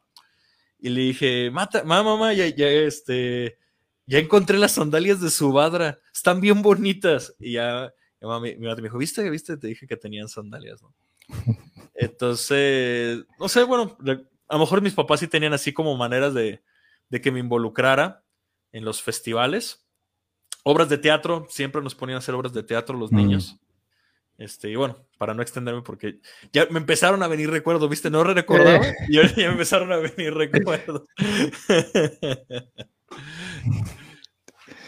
Sí, sí, sí. No, pues es que, ah, o sea, eso es a, lo que iba, ¿no? Como el hecho de que a veces nosotros nos complicamos mucho esta parte, ¿no? De, de la práctica espiritual donde hacemos que todo sea muy mecánico, pero tú mencionaste algo muy interesante que, es la clave, ¿no? De manera natural. Si bien nosotros tenemos ciertos deberes, esos deberes naturalmente se deben de, convertir en algo cotidiano en nuestra vida, ¿no? Como eh, ahí Chaitanya Mahaprabhu menciona todos estos deberes diarios como el hecho de, pues de cantar el, el Mahamantra, ofrecer los alimentos. También los deberes quincenales, pues sabemos, el Ekadasi, que eso es algo muy interesante, muy importante. Que él, de hecho, cuando se va de su casa y a su mamá le da esa, eh, pues parte del proceso que va a seguir su mamá para seguir en el camino, es, seguir el, el, el Y bueno, los actividades mensuales, festivales, pero sí, o sea, de hecho, o sea, ya mencionaba todo esto porque es, es, algo que nosotros lo debemos hacer de manera natural, como tú bien decías, eso es muy importante, el hecho de, de ir haciendo que todo eso se vuelva natural en nuestra vida. Y de hecho, o sea, en ese punto dejan sola de, de convertirse en deberes, entonces ya se convierten en la práctica diaria en tu vida. Ya no es solamente hacerlo por deber o por eh, compromiso, sino simplemente ya es parte de, de, nuestra vida misma. O sea, que así como uno se levanta y, se baña, o al menos debería de ser, o, come, ¿no? O todas esas cosas, pues también parte de la vida es levantarse temprano, ¿no? y despertar y, reunirte con otras personas que están en el mismo proceso para entusiasmarnos y cantar el, el Mahamantra, leer los libros de Prabhupada. O sea, eso es, es, Y muy importante, de un deber primordial, que eso es algo que quería tocar, que realmente para nosotros ser parte del movimiento, si bien, si bien ya somos parte, siendo toda esta situación de cantar, ¿no? Dice, ¿quién es un devoto? Pues aquel que canta una vez el Mahamantra, ¿no? Ya es un devoto. Una persona, como yo mencionaba anteriormente, que tal vez eh, hay ciertas circunstancias de su vida que no le permiten llevar todo, todos los deberes espirituales en su vida, pero uno de ellos, eh, como parte del movimiento de Chaitanya Mahaprabhu, eh, es ayudarlo a que otras personas, en este caso nosotros ayudar a Prabhupada a que otras personas conozcan sus libros, conozcan todo esto del proceso, como yo mencionaba, yo cuando leí eso de Prabhupada, que él estuvo tirado y que básicamente lo tuvieron que llevar a un hospital para, o sea, estando tan grande, o sea, uh, ¿qué decir?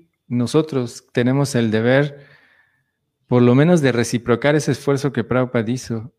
Y eso, ese deber o ese compromiso, es lo que realmente, así como decía Nimaya al principio, de, que eso lo, lo, convenció para experimentar el proceso de manera personal, porque si bien sus papás se lo dieron y todo eso, pero esta parte es muy importante de dar, de comprometerte en la medida en la que tú puedes hacerlo, en dar este conocimiento a otros. Eso es muy importante, de la manera que sea. No estamos diciendo las maneras tradicionales, bueno, o sea, sí, pero queda implícito eso, pero también generar nuevas formas de cómo entregar todo esto. Sí, ya sabemos que hay distribución de libros, eh, también hay distribución de alimentos, eh, y si uno no lo hace, eso es una cosa muy importante. Seguramente que todos en algún momento, ahora donde vivimos cerca de nuestra casa hay un semáforo, hay lugares donde hay gente que pide dinero, que uno puede cocinar un poco más y llevarles tres, cuatro platos a, estas personas. Y eso, eso es parte de nuestro proceso también. Hacer audios, hacer videos, hacer canciones, hacer todo lo que se les ocurra para que las personas puedan conocer este maravilloso proceso que Prabhupada nos trajo, ¿no? Y poder experimentar todo lo que nosotros ahora tenemos. Y ese es, de hecho, es un deber, así como cuando uno va al banco y eh, tenemos letras chiquitas en los contratos, o no al banco, o sea, todos los... También cuando nosotros nos comprometemos en este proceso, hay estas letras chiquitas que uno tiene que ver, que este proceso nos va a dar más cuando ayudemos a para que otros puedan experimentar lo que nosotros ya experimentamos. Así que ese es un deber primordial. Y bueno, Nimai ¿Tú qué experiencia tuviste ya para ir cerrando en relación a ese deber? Porque bueno, tú ah, estuviste viajando mucho tiempo, yo fui como de estos este, que se crean muy espirituales y mejor me quedé en un lugar ahí disfrutando de, un, de un este, monasterio durante años, si es que se puede decir que uno disfruta. pero, pero tú estuviste en esa parte misionera, ¿no? de, de, ayudar a otros a que conocieran todo esto tan maravilloso. Cuéntanos de eso.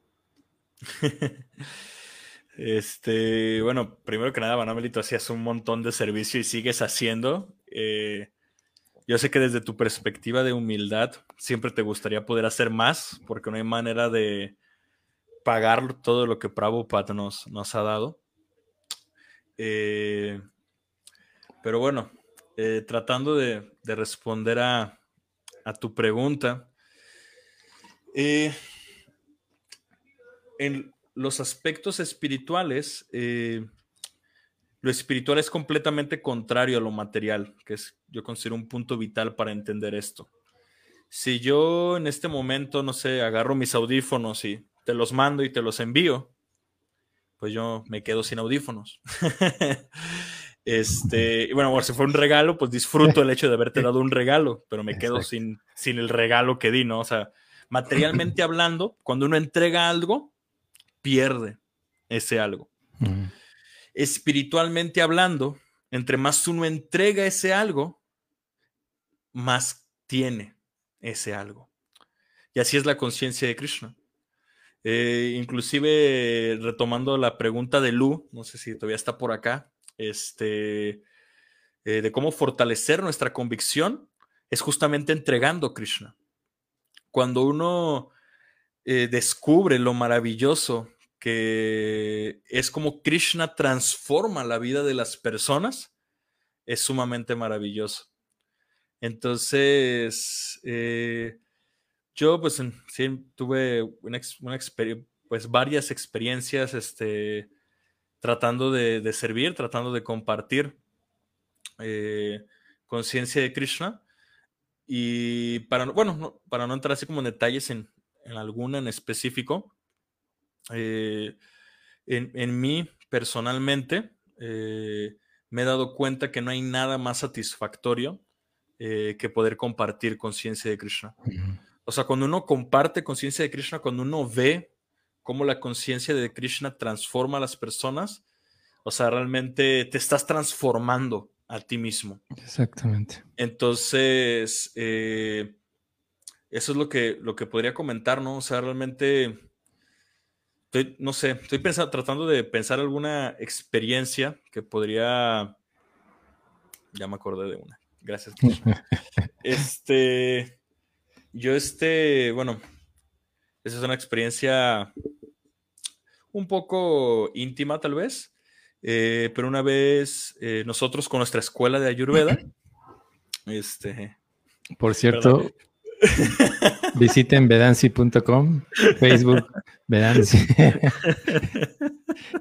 Recuerde que todo eso, que, todo ese porcentaje de las personas que se apunten va a ser para mí.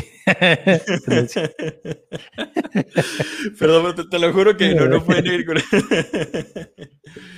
Este, pero bueno, eh, eh, todos los años, exceptuando estos de la pandemia, eh, bueno, de años anteriores, eh, llevábamos grupos de nuestros alumnos a India, a una clínica ayurvédica. Y después, este, también les damos una experiencia de turismo, ¿no? Pues el famoso Taj Mahal y todas las cosas maravillosas de la India, ¿no? Y naturalmente, pues los llevamos a, nuestra casa, que es este, el centro de, de ISKCON. Entonces, eh, estábamos, eh, me acuerdo, fue el primer día, segundo día en Delhi, Fuimos a la mezquita más grande de todo Delhi, una mezquita antiquísima, llena de gente. Este, fuimos a, al, al, templo de, bueno, fuimos a muchas tradiciones religiosas, ¿no? Para no, no, enrollarme. Y al último, en la noche, eh, llegamos al templo de, este, de Delhi, de Iskon Delhi. Entonces, cuando íbamos llegando a Iskon Delhi, eh, pues yo sí les dije, ¿no? Pues este es, este es el templo de nuestro linaje, de nuestra tradición. Eh, es el templo que fundó Bhaktivedanta Swami, que es este nuestro maestro espiritual. Y pues me da mucho gusto que, pues, que estemos visitándolo con, con todos ustedes. Con todas, ¿no? Porque de hecho todas eran este, mujeres, entonces eran todas ustedes. Entonces, este, eh, estábamos justamente en Cártica, eh, para los que no sepan, el mes de Cártica es un mes en que se ofrece velitas y es un mes con mucha potencia espiritual. Se dice que todo lo que haces durante ese mes tiene cuenta por mil. Entonces, si tú cantas un Mahamantra, cuenta por haber cantado mil Mahamantras. Entonces, este, pues ya llegamos y este, les estaba explicando y llegamos, había un kirtan hermosísimo, así el santo nombre sonando, eh, la Murti gloriosa de Sila Prabhupada, este, llegamos con Gornitai, este, estaban tomando darshan de Gorn, les expliqué quién era Gornitai, eh, Chaitanya Mahaprabhu y Nityananda Prabhu, este, y llegamos enfrente de Radha Partha Sarati. Eh, que bueno, todas las deidades de Radha y Krishna son hermosísimas. Eh, Radha Partasarati tiene así una delicadeza con la que está hecha, o sea, realmente es, hermosísima Radha Partasarati.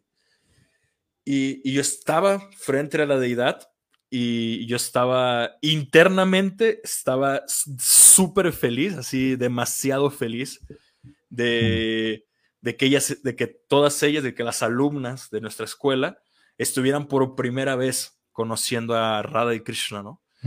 Entonces yo internamente estaba muy feliz y externamente estaba tratando de contener la emoción, ¿no? Porque no quería así como verme como muy sentimental ni nada, ¿no? El, maestro, el que nos está acompañando, el maestro de Ayurveda, etcétera. Entonces que, estaba así como tratando de mantener la compostura. Entonces, este, volteo a mis lados y las, mis compañeras del viaje, las alumnas, estaban llorando y, solamente me preguntan, ¿quiénes son? Y Dice, nunca había sentido tanto amor. Por favor, mm. tienes que decirme quiénes son. Mm. Y yo les dije, es que están frente a la suprema personalidad de Dios, ¿no? Y mm. todo lo que gira aquí está en torno para servirlo a Él. Entonces, por eso se sienten tanto amor. Dios mismo está aquí presente frente a ustedes, ¿no? Entonces ya se quedaron así encantadas. Eh, fuimos por la velita que se ofrece en Kartik, le ofrecimos la velita, eh, y todas estaban así encantadas. Y para mí esa experiencia eh, fue muy, muy transformadora. Si alguna me está escuchando, las tengo en, mi Facebook, saludos. Eh, un gusto haber compartido esa experiencia con ustedes y espero que ustedes la tengan guardada en su corazón como yo también la, mm. la tengo guardada ese momento tan, tan maravilloso. Entonces, sí, no hay nada más transformador que ver cómo Krishna transforma la vida de las personas. Es lo que me gustaría eh, compartir con, con, con esta historia tan maravillosa. Muchas gracias. Sí, sí, sí. Sí, eso es, realmente eso es lo maravilloso de, del proceso, ¿no? El ver cómo las personas, o sea, y de hecho eso, lo que tú mencionabas, eso, eso nos transforma a nosotros. En realidad, eso, como dijo Nimay, es una de las cosas que acercar a otros y ver cómo van creciendo en su proceso. Uno no es perfecto, eso hay que entenderlo, ¿no? No hay que ponerse en esa posición. Uno no es perfecto, va a cometer errores, sí, muchos, vamos a cometer muchos errores y demasiados, ¿no? Porque no somos como Prabhupada. Pero esas cosas, esas cosas van a hacer que, cualquier situación que pase en nuestra vida nos va a mantener ahí en el proceso, así como Nimai. Eh, seguramente que muchos de ustedes han experimentado eso también, ¿no? Estas cosas tan importantes que están, lo mismo que hablábamos hace ocho días con,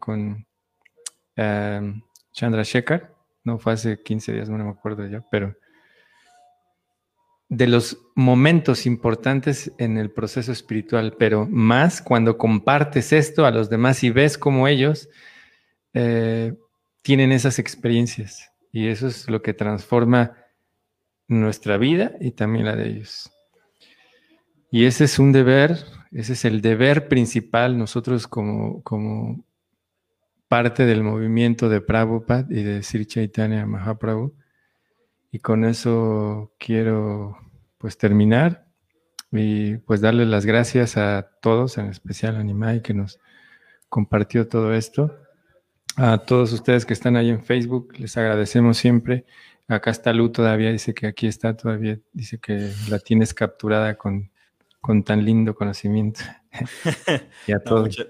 de, hecho, bueno, Mari, se me estaba ocurriendo que podemos, así como mensualmente, eh, invitar a alguna de nuestras, bueno, de, las personas que nos escuchan. Por ejemplo, Lu, bueno, los dos la conocemos. Este, un saludo, Lu. Si algún sábado puedes y gustas acompañarnos, este, sería un gran gusto también que tú puedas este, compartirnos tus experiencias, tu comprensión y y tu realización, tal vez después podemos ponernos de acuerdo. Este, y yo creo que lo que decíamos al inicio, de pues este, más que nada es este, pues como llamarlo un foro eh, de diálogo en el cual este, podamos todos juntos compartir, acompañarnos y aprender para, para seguir creciendo en este sendero del Bhakti, ¿no? Porque ese punto de que mencionaste, Maravanali, de, de nunca caer en esa cuestión de, ah, es que este, soy muy perfecto, soy muy avanzado. Es al contrario, entre más uno intente avanzar, es este, uno más logra reconocer todas sus carencias y justamente esas carencias son las que hacen que nos apeguemos más porque nos, nos, damos cuenta de la necesidad que tenemos de servir a Krishna. Entonces, este, al contrario, Vanamali, yo te agradezco muchísimo a ti este, por, por este, hacer estas, estas preguntas. Bueno, sinceramente no, no, no, me imaginaba que iba a hacer preguntas tan personales cuando antes del programa. Ah, estamos en vivo, espérate. Este... no, no se Nada, les agradezco mucho, estoy muy contento. Eh, realmente, pues yo comparto esto y espero eh, de alguna manera les ayude también a motivarse en su sendero del Bhakti, que para mí eso es lo, lo primordial, eh, poder servir y de alguna manera, este, que, pues sí, que se sientan más motivados, más inspirados, más conectados en, en su sendero de, del Bhakti, del servicio devocional. Entonces, no, pues al contrario, muchísimas gracias, Manamali, y muchísimas gracias a todos. Sí, muchas gracias. Sí, vamos a ir invitando a, a las personas que están en Facebook también. Yasmin siempre está ahí. Ella es de las que participa este, conmigo y con otros también, que está diario ahí, diario está a las 5 de la mañana ahí, bien puesta para, para eh, recitar el Mahamantra y leer y todo eso, y tiene muy poco que conoce, pero es...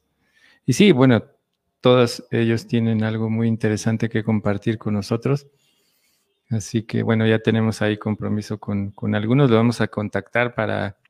De hecho, este, la próxima semana, 10, tenemos, uh, vamos a tener una invitada muy especial en relación a, a, todos estos temas con los deberes, porque con los deberes también vienen situaciones difíciles. Y vamos a hablar acerca de eh, las adicciones.